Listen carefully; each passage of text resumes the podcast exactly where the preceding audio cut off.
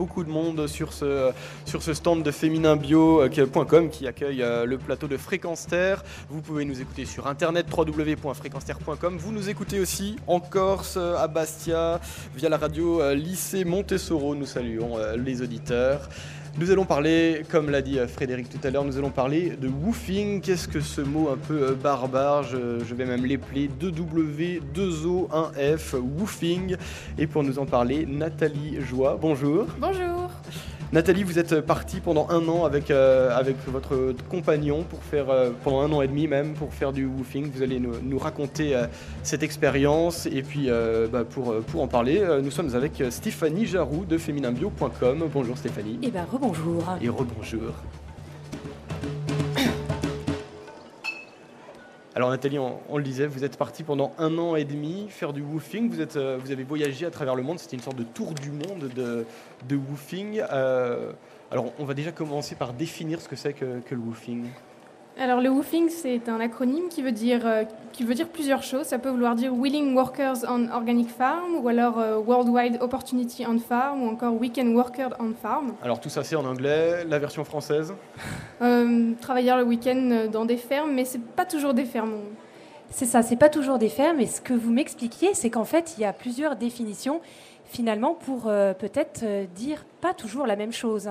Voilà, tout à fait. Ça dépend des pays dans lesquels on se rend, ça dépend de comment le concept a été intégré au pays. Euh. Alors concrètement, comment ça se passe? Vous arrivez euh, dans une ferme, euh, vous proposez votre main-d'œuvre et, et, en échange, vous avez le gîte et le couvert, c'est ça? Voilà, c'est ça. C'est une définition très simple du concept et c'est pas plus compliqué. C'est-à-dire qu'on on souscrit sur le site internet du pays qui nous intéresse, donc que ce soit la France, où il y a beaucoup de pays dans le monde qui le proposent, plus de 100 pays. On souscrit à un livret qui nous donne, euh, qui nous donne des adresses d'hôtes, de personnes susceptibles de nous recevoir. Donc ça peut être euh, des fermiers, des agriculteurs ou de simples familles qui ont besoin d'un coup de main sur un projet en particulier. Et on leur passe un coup de fil, on en renvoie un email, on rentre en contact avec eux et on définit ce qu'on va faire, comment ça va se passer, quand, comment, où. Euh. Et alors quel, type de travail? Vous, vous, êtes, vous avez voyagé à travers, si je me rappelle bien, la France, le Canada, la Nouvelle-Zélande, le Japon. Tout à fait. J'en oublie? Non. Et alors, qu'est-ce que vous avez fait dans, ces pays? Quel genre de, travail euh, agricole ou pas? Alors, euh, quand on est parti avec mon mari, euh, on a décidé de, focaliser notre voyage sur l'éco-construction, sur les énergies renouvelables dans la maison et sur la permaculture, qui est une sorte de forme d'agriculture biologique. Donc, on a essayé de focaliser nos expériences autour de ça, mais en fait, on a fait beaucoup de choses très différentes, très variées. Alors oui, on est allé dans beaucoup de fermes, on est allé chez beaucoup d'agriculteurs, on a fait énormément de désherbage forcément, mais on a fait aussi des choses très diverses comme la construction d'un panneau solaire thermique. On a fait aussi euh, euh, de la construction de maisons, alors des maisons en paille. On a aidé pour euh, la construction d'une maison en ossature bois. On a fait des maisons en terre. Alors vous, en fait, vous n'êtes pas du tout de, ce milieu-là. Vous n'avez pas a priori de connaissances ni agricoles, ni fermières, ni dans l'éco-construction. vous étiez dans quel domaine avant de vous lancer dans cette aventure du WIFWING non, on n'avait aucune connaissance là-dedans. On avait juste un fort intérêt pour le sujet et beaucoup de théories, beaucoup de lectures, beaucoup d'articles euh, rédigés, lus. Euh, à la base, moi, je, travaillais en tant que chef de projet dans une grande agence de communication parisienne et mon mari était, euh, était consultant fonctionnel, donc on est tous les deux dans l'informatique. Et finalement, vous êtes mise au travail, je dirais, manuel. Tout à fait, voilà. Est-ce que c'est dur? Au début, c'est un petit peu dur physiquement. C'est comme quand on commence un sport, c'est normal hein, d'être assis 8 heures par jour à, à utiliser ensuite de nouveaux outils. On s'est senti un peu comme des enfants avec des, pioches, des pelles, et puis on s'y met finalement et tout se passe bien parce qu'on est aidé justement par les autres qui sont là pour nous apprendre. On n'est pas juste jeté sur le chantier comme ça. On a, on a eu des explications, on a des encouragements, on a, les gens sont relativement patients, ils sont, euh, je dirais, euh, euh, volontaires dans le fait de passer le relais, de passer un message, d'apprendre, de faire connaître leur métier. Vous avez rencontré des gens plutôt, plutôt patients, plutôt ouverts, j'imagine? Oui, tout à fait. On a rencontré, on a vraiment rencontré de tout en fait. Ça dépend des pays, ça dépend des personnes, de leur motivation, du travail qu'on a à faire. Mais dans l'ensemble, c'est bien sûr des gens patients parce que ils ouvrent leur maison et ils savent très bien qu'ils n'ont pas affaire à des professionnels et que parfois il va falloir beaucoup de temps de formation, d'explication. Et tout ça, c'est, ça se passe très très bien et le plus naturellement du monde. Surtout. Oui, parce qu'il faut rappeler que c'est ces gens qui, ouvrent leur maison, c'est des gens qui veulent transmettre. Et donc il y a toute une partie pédagogique. Euh, vous, vous venez vous aider, euh, vous offrez votre main-d'œuvre, mais eux enseignent, transmettent leur méthode. Et c'est pas forcément toujours euh, avantageux pour eux parce qu'ils passe beaucoup de temps aussi à, expliquer, euh, à refaire peut-être derrière aussi quand ça quand c'est pas très bien fait. Euh, c'est ce qui s'est passé pour, euh, pour moi en tout cas quand j'ai fait du woofing. Ah, et, vous n'êtes pas un bon manuel alors, bah, Grégory bah, Disons qu'il fallait construire une, une haie et vous voyez comme je suis taillé, je n'avais pas vraiment l'habitude de porter des, des troncs d'arbres et tirer des fils, donc je, me suis un peu emmêlé les pinceaux dans les fils. Mais voilà, la personne chez qui j'étais est systématiquement repassée derrière, a refait les nœuds, m'a montré. et donc c'est aussi un, enfin, c'est un, bel acte de, transmission que, font ces, agriculteurs, ces, euh, ces éleveurs. Euh. Oui, bah oui. Justement, pour les auditeurs qui, euh, qui, nous écoutent et qui souhaiteraient effectivement vivre cette expérience de woofing, alors c'est une expérience qu'on peut vivre de façon courte, comme sur un week-end, ou peut-être plus longue. Euh, vous, vous êtes euh, jusqu'au boutiste puisque vous avez euh, vécu cette expérience pendant un an et demi. c'est peut-être pas forcément, je dirais, la majorité des cas. Les gens sont plutôt dans la découverte. Donc j'imagine qu'il y a des séjours week-end ou une semaine pour découvrir un petit peu ces métiers manuels. Comment ça se passe Oui, alors très concrètement, si on se focalise par exemple sur la France, et là je vous, réponds parce que j'ai posé la question à, beaucoup d'autres, il y a vraiment de tout. Alors il faut savoir qu'en France, il y a 70% des bouffeurs qui sont des Français. Et euh, il y a beaucoup de personnes qui viennent simplement pour un week-end ou pour des vacances scolaires pour avoir une expérience courte. Et ensuite, on a des, gens qui viennent pour des expériences longues, qui souhaitent apprendre quelque chose, découvrir une région, en savoir plus sur un métier. Donc euh, oui, c'est très diversifié et on peut faire les deux, en effet. Alors, Juste avant votre, votre départ, c'était en, 2009, on s'était rencontrés, vous vous confiez un peu à Fréquence Terre euh, vos attentes de, euh, de, ce voyage. Vous ne saviez pas du tout à quelle sauce vous alliez être mangé. Alors on, va écouter vos impressions et puis vous nous direz ensuite euh, voilà, le, bilan que, que, vous en tirez après ce voyage. On va essayer de prendre l'avion le moins possible, de traverser des pays très grands comme l'Australie, le Canada, euh, de les traverser avec les transports en commun, avec euh, peut-être du stop, du covoiturage. On va, on va voir sur le chemin pour essayer d'être cohérent. Donc, éco-voyage, c'est une cohérence aussi vis-à-vis des, des, gens qu'on va rencontrer. On va habiter avec des agriculteurs euh, et des fermiers bio qui vont partager avec nous leur, leur style de vie. On va manger sûrement bio. On va faire attention à pas consommer trop et à vivre vraiment avec une sorte de, enfin, j'ai envie de dire communion avec la nature, même si ça fait peut-être un peu, un peu extrémiste, mais ça va vraiment être ça. On va simplement. Alors Nathalie, je vois ça, c'était il y a deux ans, quasiment deux ans jour pour jour. Euh, communion avec la nature, euh, c'est comme ça que ça s'est passé? Ah oui, il y, a eu, il y a eu beaucoup de communion, oui. Trop de communion? Non, ça dépend. Après, ça dépend comment chacun a envie de vivre son voyage, mais c'est marrant de réentendre ça parce que c'est vraiment, c'est tout à fait ce qui s'est passé en fait. Bon, un détail près, c'est qu'on n'a pas suivi exactement le, le, chemin qu'on a, qu'on a souhaité. On n'est par exemple pas allé en Australie.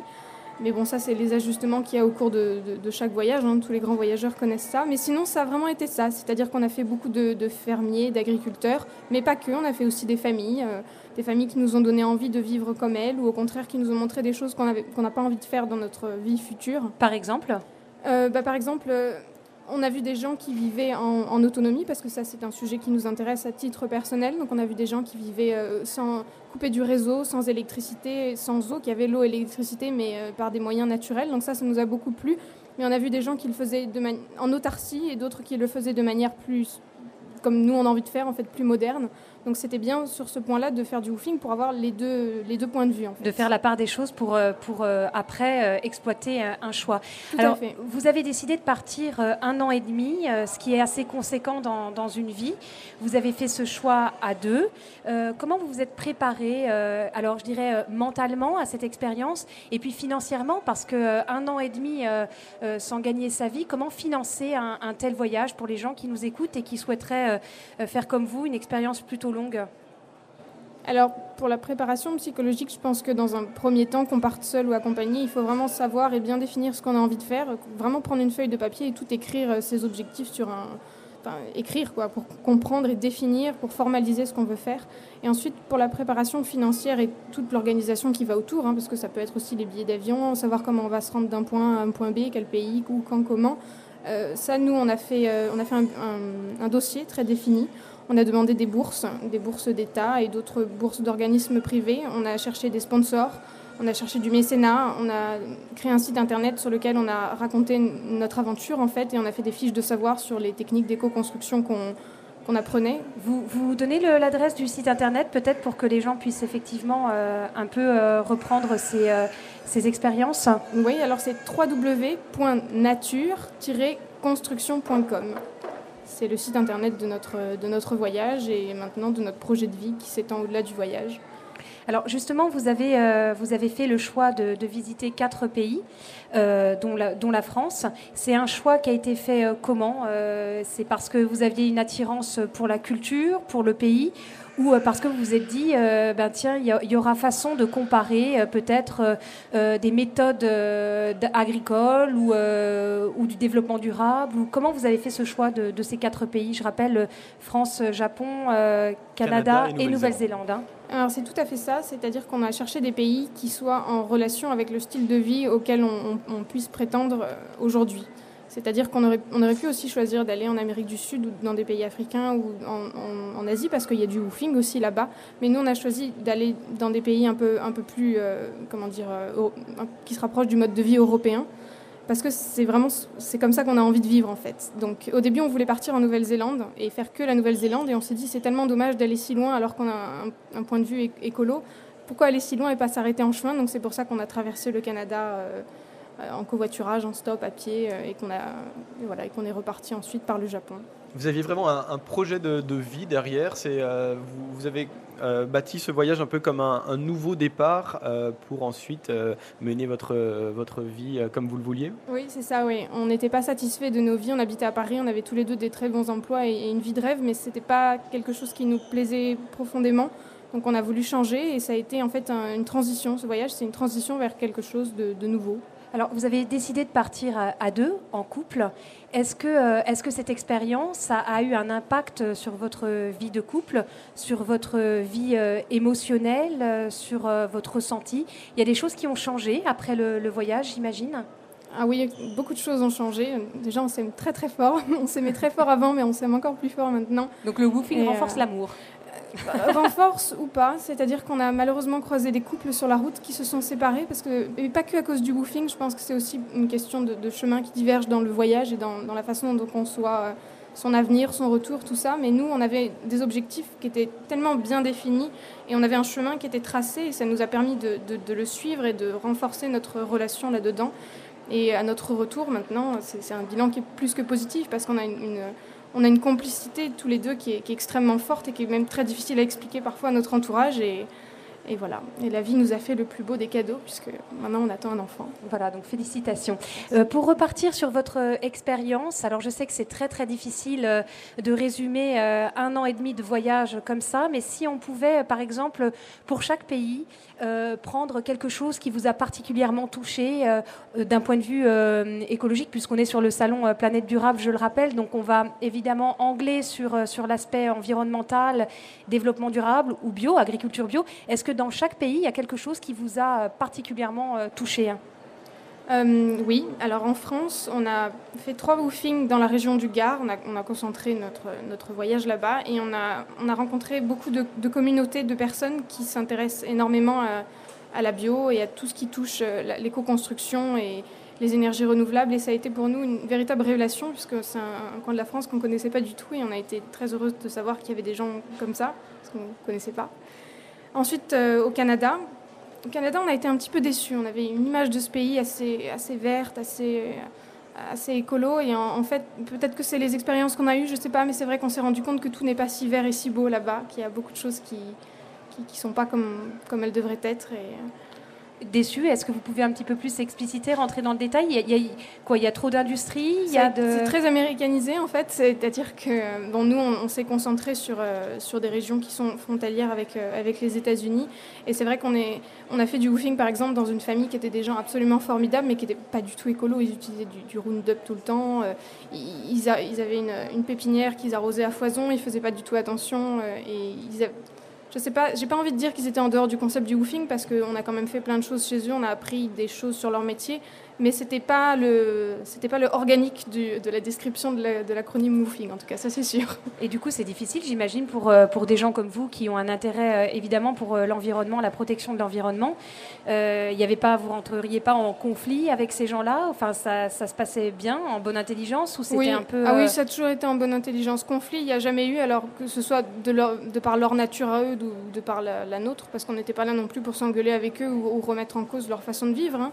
Mais, euh, mais c'est vrai que parfois c'est difficile de, s'accommoder à la vie des gens, dans, le bon comme dans le, dans le mauvais sens du terme. C'est-à-dire que parfois on a été chez des gens où c'était très très très très très euh, écolo et en autarcie justement ce style de vie avec, euh, avec des choses qui peuvent parfois déranger. Je ne sais pas, peut-être il y a des gens ça dérange d'utiliser des toilettes sèches ou, ou de vivre sans, sans, électricité, simplement avec des panneaux solaires. Nous, ça ne nous dérange pas, mais je pense qu'il y, en a, y en a vraiment pour tous les goûts. Est-ce que c'est difficile de s'adapter à ces, modes de vie euh, Voilà, une semaine, c'est chez des gens euh, très...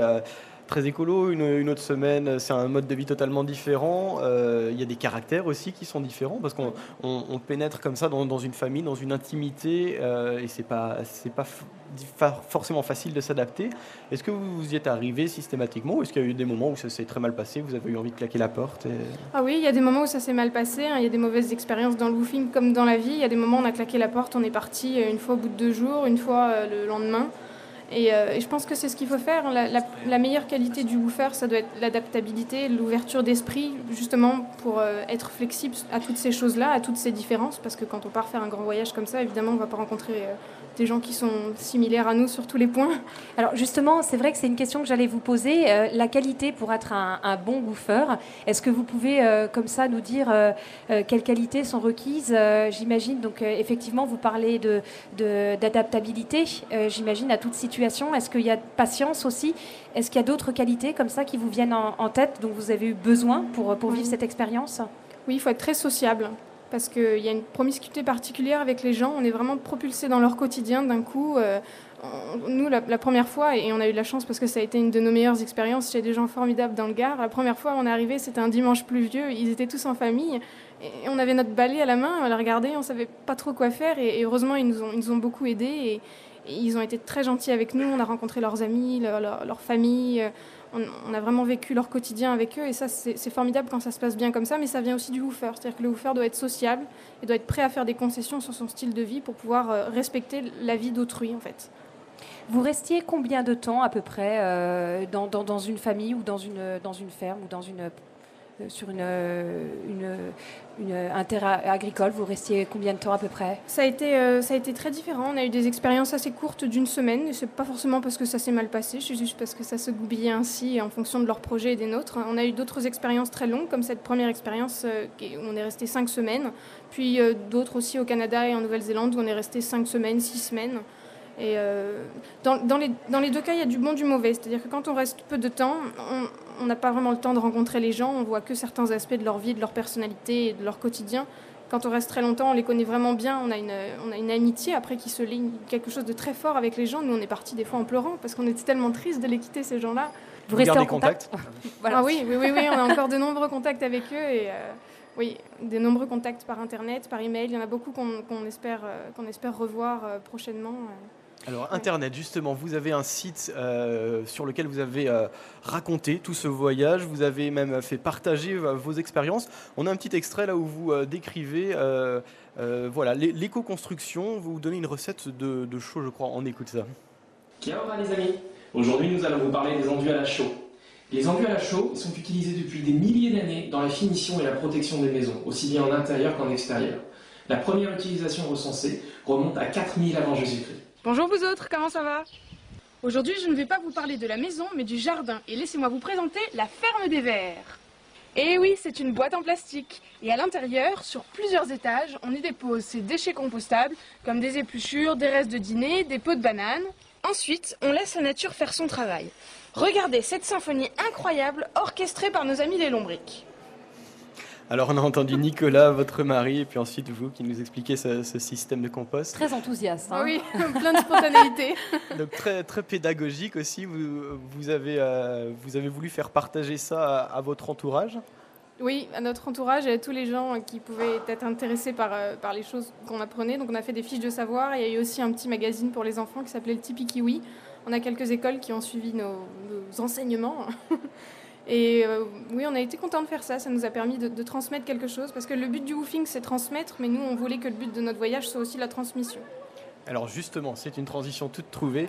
Euh, vous, euh, vous allez publier un livre dans pas longtemps, c'est le, le, 14 avril je crois, ça s'appelle Woofing, le guide pour des vacances solidaires, économiques et écologiques. Qu'est-ce que vous voulez dire à travers ce livre? Eh bien, à travers ce livre, au début, on voulait faire un, guide de notre voyage. Et on s'est rendu compte que ça n'intéresserait personne, mis à part les gens qui nous connaissaient. Donc, en fait, ce guide, c'est un guide très factuel sur le woofing qui répond, qui concentre en fait toutes les questions que des woofers ou des hôtes m'ont envoyées pendant le voyage. Parce qu'au travers de notre site internet, on a reçu des centaines de mails nous demandant mais comment ça se passe? Et qu'est-ce qu'il faut faire? Est-ce qu'il faut que je prenne une assurance? Comment je fais le budget? Comment faire ci? Comment faire ça? Et on leur a répondu, on s'est dit on va faire une foire aux questions sur notre site. Et après on a dit non, on va faire un livre.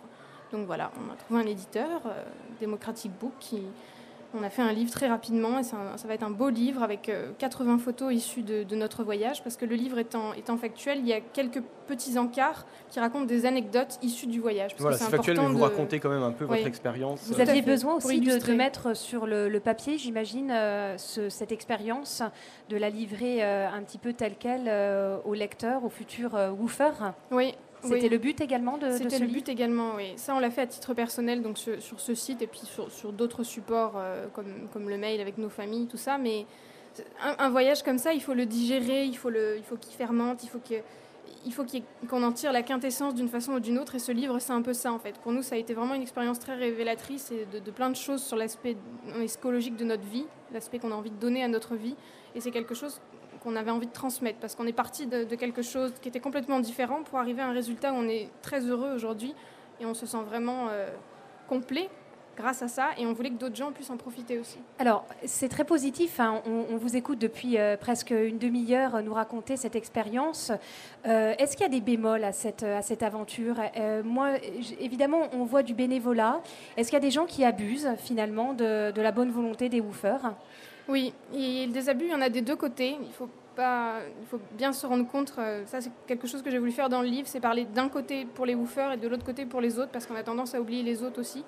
Euh, il y a de l'abus dans le sens où il y a certains woofers qui pensent que oula, c'est les vacances gratuites, c'est super, trop génial, on va me filer à manger, à boire. Euh, Donc ils font rien Et qui font rien ou qui ont tout simplement pas compris en fait qu'il fallait travailler, qu'il y a un investissement à avoir, parce que c'est pas simplement un investissement physique, c'est aussi un investissement moral. C'est-à-dire qu'il faut avoir envie de partager le, quotidien, de faire la vaisselle avec ces gens-là, de, supporter ou, d'aimer leurs enfants en fait, d'aimer leurs amis, d'aimer leur vie.